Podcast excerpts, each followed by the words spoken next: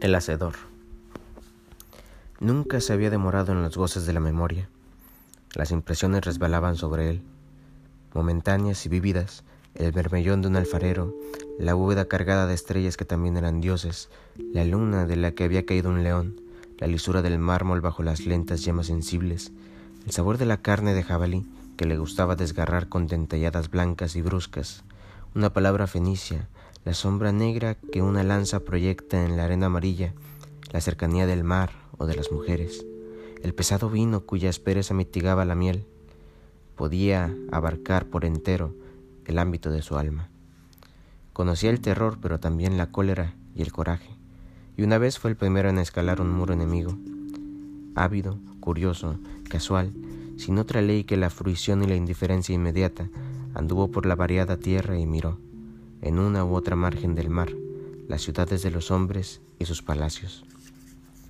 En los mercados populosos o al pie de una montaña de cumbre incierta, en la que bien podía haber sátiros, había escuchado complicadas historias que recibió como recibía la realidad, sin indagar si eran verdaderas o falsas. Gradualmente, el hermoso universo fue abandonándolo.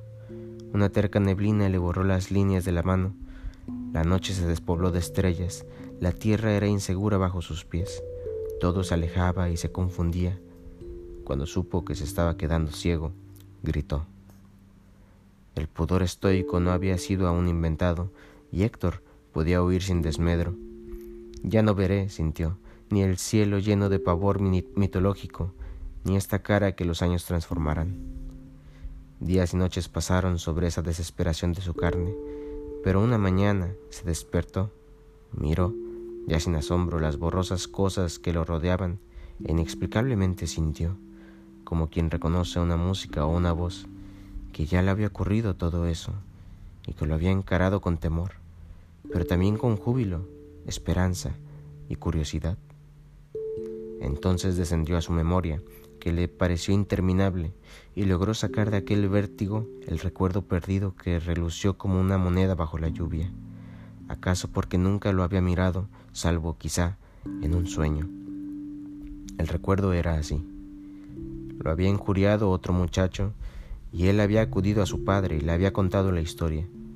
Este, este lo dejó hablar como si no escuchara o no comprendiera y descolgó de la pared un puñal de bronce, bello y cargado de poder, que el chico había codiciado furtivamente.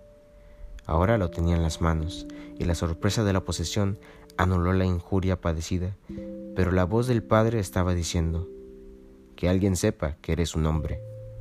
Y había una orden en la voz. La noche cegaba los caminos, abrazado al puñal, en el que presentía una fuerza mágica, descendió la brusca ladera que rodeaba, que rodeaba la casa y corrió a la orilla del mar, soñándose Ajax y Perseo, y poblando de heridas y de batallas la oscuridad salobre. El sabor preciso de aquel momento era lo que ahora buscaba. No le importaba lo demás, las afrentas del desafío, el torpe combate, el regreso con la hoja sangrienta. Otro recuerdo, en el que también había una noche y una inminencia de aventura, brotó de aquel.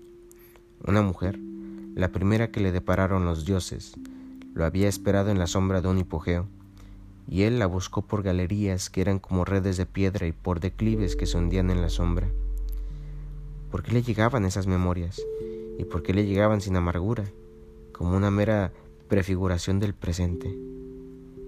Con grave asombro comprendió. En esta noche de sus ojos mortales, a la que ahora descendía, lo aguardaban también el amor y el riesgo.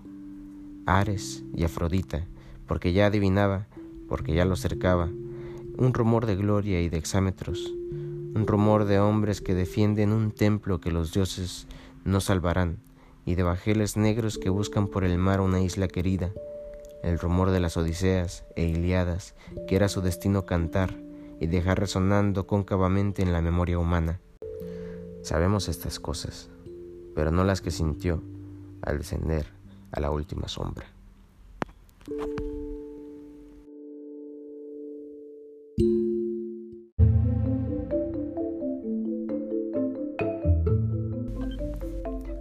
Parábola de Cervantes y de Quijote. Harto de su tierra de España, un viejo soldado del rey busco solas en las vastas geografías de Ariosto, en aquel valle de la luna donde está el tiempo que malgastan los sueños, y en el ídolo de oro de Mahoma que robó Montalbán. En mansa burla de sí mismo, y de un hombre crédulo que, perturbado por la lectura de maravillas, dio en buscar proezas y encantamientos en lugares prosaicos que se llamaban el Toboso o Montiel.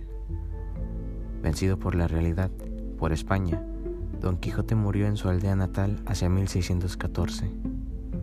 Poco tiempo lo sobrevivió Miguel de Cervantes. Para los dos, para el soñador y el soñado, toda esa trama fue la oposición de dos mundos, el mundo irreal de los libros de caballerías, el mundo cotidiano y común del siglo XVII. No sospecharon que los años acabarían por limar la discordia, no sospecharon que la mancha y Montiel y la magra figura del caballero serían para el porvenir no menos poéticas que las etapas de Simbad o que las vastas geografías de Ariosto, porque en el principio de la literatura está el mito y asimismo en el fin. Clínica de Voto, enero de 1955.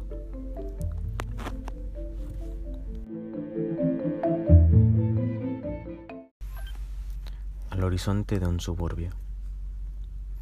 Pampa, yo diviso tu anchura que ahonda las afueras. Yo me desangro en tus ponientes. Pampa. Yo te oigo en las tenaces guitarras sentenciosas y en los altos venteveos y en el ruido cansado de los carros de pasto que vienen del verano. Pampa. El ámbito de un patio colorado me basta para sentirte mía. Pampa. Yo sé que te desgarran surcos y callejones y el viento que te cambia. Pampa sufrida y macha, que ya estás en los cielos. No sé si eres la muerte, sé que estás en mi pecho.